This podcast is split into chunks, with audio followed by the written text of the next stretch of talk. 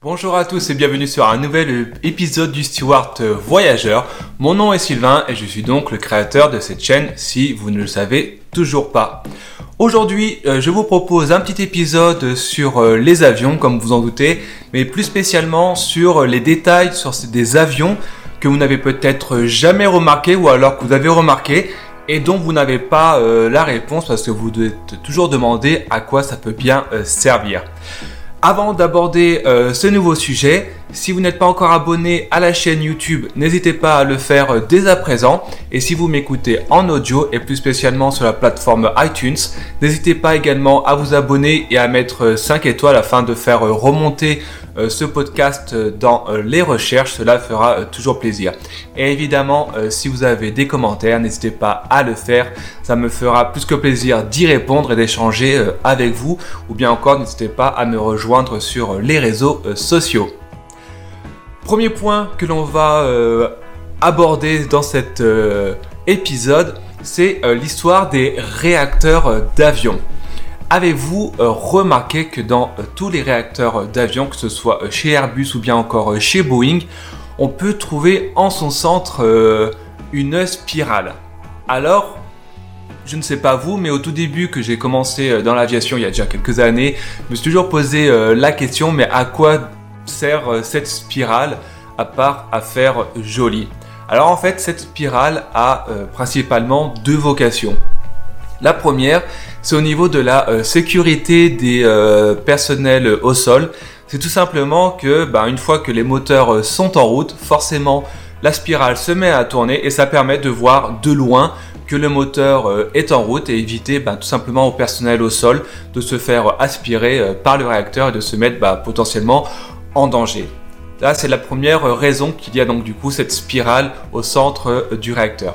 La deuxième raison, c'est tout simplement euh, par rapport au risque aviaire, c'est-à-dire au risque euh, d'absorber un, oiseau euh, au décollage ou en plein vol. Tout simplement parce qu'en tournant très vite, selon les ingénieurs de chez Boeing ou de chez Airbus, cette spirale se transforme tout simplement en aigle de rapace, de prédateur des oiseaux qui entourent les aéroports et aurait pour vocation, du coup, pour utilité, de faire fuir les pigeons et autres volatiles euh, de euh, nos avions adorés.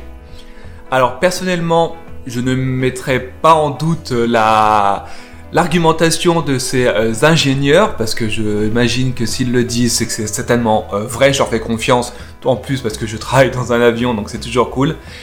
Après, je vous avoue que de, mes années d'expérience en tant que steward, de temps en temps, euh, on se mange quand même des sacrés oiseaux. Et souvent, ça, on peut euh, sentir l'odeur euh, du poulet grillé à l'intérieur de l'avion, tout simplement parce que ben, ça ne marche pas à 100% et que du coup, certains volatiles passent à travers. Alors du coup, on est obligé ensuite d'atterrir forcément à destination. Ça ne met pas évidemment en danger l'avion, le moteur en tant que soi, en tant que tel, à part évidemment si vous tapez une autruche. Mais bon, apparemment, ça c'est pas trop faisable. Et ensuite, ben, il faut appeler les ingénieurs et vérifier que euh, le réacteur fonctionne toujours bien et nettoyer les traces de sang euh, sur les vitres, sur le fuselage et autres si on s'est mangé un ou plusieurs oiseaux euh, dans ce réacteur. Voilà pour ce premier point concernant l'hélice, du moins concernant la forme, la peinture qui se trouve au milieu des réacteurs. Deuxième question que vous êtes peut-être toujours posée euh, lorsque vous prenez un avion, et spécialement en temps de turbulence, c'est euh, est-ce que l'aile d'un avion peut euh, casser à cause des turbulences?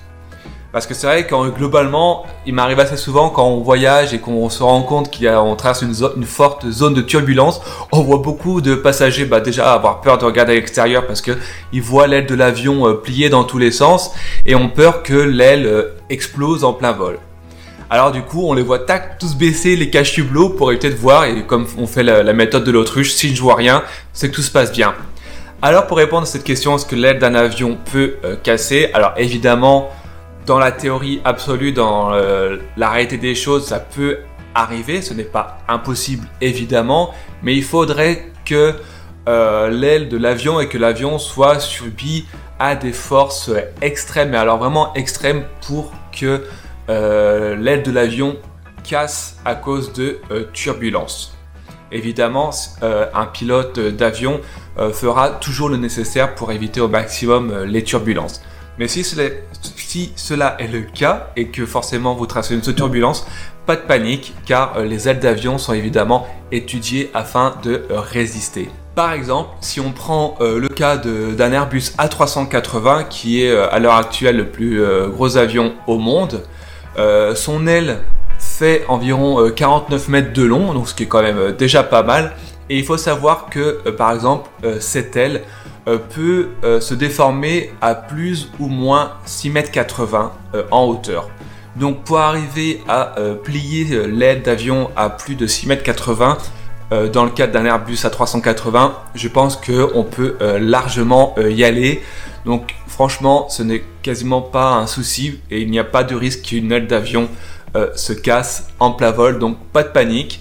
En cas de turbulence, vous attachez votre ceinture et vous admirez l'extérieur, vous admirez l'aile qui bouge, il n'y aura aucun problème. Troisième point que vous êtes peut-être euh, déjà posé euh, la question, si vous ne l'avez peut-être pas encore vécu, c'est euh, que risque-t-on en plein vol si l'avion se fait foudroyer? Alors en soi, euh, si l'avion se fait foudroyer en plein vol, il n'y a pas de panique à avoir car cela ne risque absolument rien grâce à un phénomène qu'on appelle la cage de euh, Faraday. Donc c'est comme en fait euh, en voiture. La cage de Faraday, qu'est-ce que c'est? C'est tout simplement un objet métallique fermé, donc typiquement un avion en plein vol, un tube métallique ou une voiture quand elle roule. Et en fait, si l'avion se prend la foudre en plein vol, eh ben, euh, les charges électriques restent à l'extérieur du fuselage et sont ensuite évacuées vers le sol. Et à ce moment-là, il n'y a pas de risque pour les occupants et le matériel qui se trouve à l'intérieur. Et qui plus est, euh, évidemment, afin d'être sûr qu'un avion, avion résiste euh, à la foudre et spécialement également son équipement, il faut quand même savoir que chez Airbus et chez Boeing, ils font quand même super bien leur boulot et que tout est soumis à des tests en veux-tu, en voilà, afin d'être certain euh, que euh, avion et que ses équipements de navigation et autres, également évidemment euh, ses réservoirs de kérosène résistent en cas de coup de foudre. Et d'ailleurs, si un jour ça vous arrive, ça fait extrêmement bizarre d'être dans un avion quand celui-ci se fait foudroyer, car petite anecdote pour mener mon expérience personnelle, j'ai euh, plusieurs fois été foudroyé en avion, enfin du moins l'avion a été foudroyé plusieurs fois que je m'étais à l'intérieur. Et en fait, euh, on entend à l'intérieur un bruit assez important et on voit littéralement le flux, euh, la, foudre traverser l'extérieur de l'avion et on le sent, on va dire entre guillemets, au niveau de ces de ces poils qui s'irissent. Alors ça ne dure évidemment qu'une fraction euh, de seconde et puis ensuite tout redevient euh, normal. Mais si un jour ça vous arrive, c'est vraiment euh, très impressionnant. Mais évidemment, il n'y a pas de risque à avoir. D'ailleurs, la foudre en tant que telle pour un avion est réellement dangereux, si je puis dire. C'est tout simplement quand celui-ci, quand l'appareil se trouve au sol et qu'il est en train de faire le plein de kérosène. Et c'est d'ailleurs pour cette raison, pour l'une de ces raisons, que euh, on ne fait pas le plein de kérosène lorsqu'il y a un orage, c'est pour éviter tout simplement que la foudre tombe euh, sur le camion citerne et que le kérosène s'embrase. Dernier petit point que vous êtes peut-être euh, posé la question, ou alors peut-être que vous ne l'avez pour le coup jamais remarqué, c'est tout simplement concernant les hublots des avions. Avez-vous déjà remarqué que sur le hublot d'un avion, il y a un tout petit trou qui est dans euh, chaque hublot, dans la paroi du hublot. Alors en fait, ce trou est euh, tout à fait normal. Le hublot n'est évidemment euh, pas cassé. Et en fait, tout simplement, ça vient du fait que un, hublot est en fait composé de trois parois, trois vitres, donc deux en verre qui sont donc du coup dirigés à l'extérieur du fuselage de la cabine et un en plastique, c'est celui concrètement que vous pouvez toucher quand vous êtes dans la cabine. Et en fait, ce petit trou sert tout simplement à égaliser euh, la pression entre la cabine et euh, euh, les, hublots pour être sûr que ben, la pressurisation se fait, se fait correctement, soit correcte et qu'il n'y a pas de risque de fissure ou qu'il n'y a pas de risque de dommage dans le fuselage et dans le hublot. Tout simplement. Donc la prochaine fois que vous prenez l'avion, n'hésitez pas à zioter celui-ci, à zioter le, le hublot et vous verrez qu'il y a effectivement un petit trou et donc c'est pour la pression. Voilà, on arrive au bout de cet épisode. J'espère qu'il vous a plu. N'hésitez pas à faire des commentaires si vous en avez. Si vous n'avez pas encore fait, n'hésitez pas une nouvelle fois à vous abonner et à mettre 5 étoiles si vous êtes en podcast.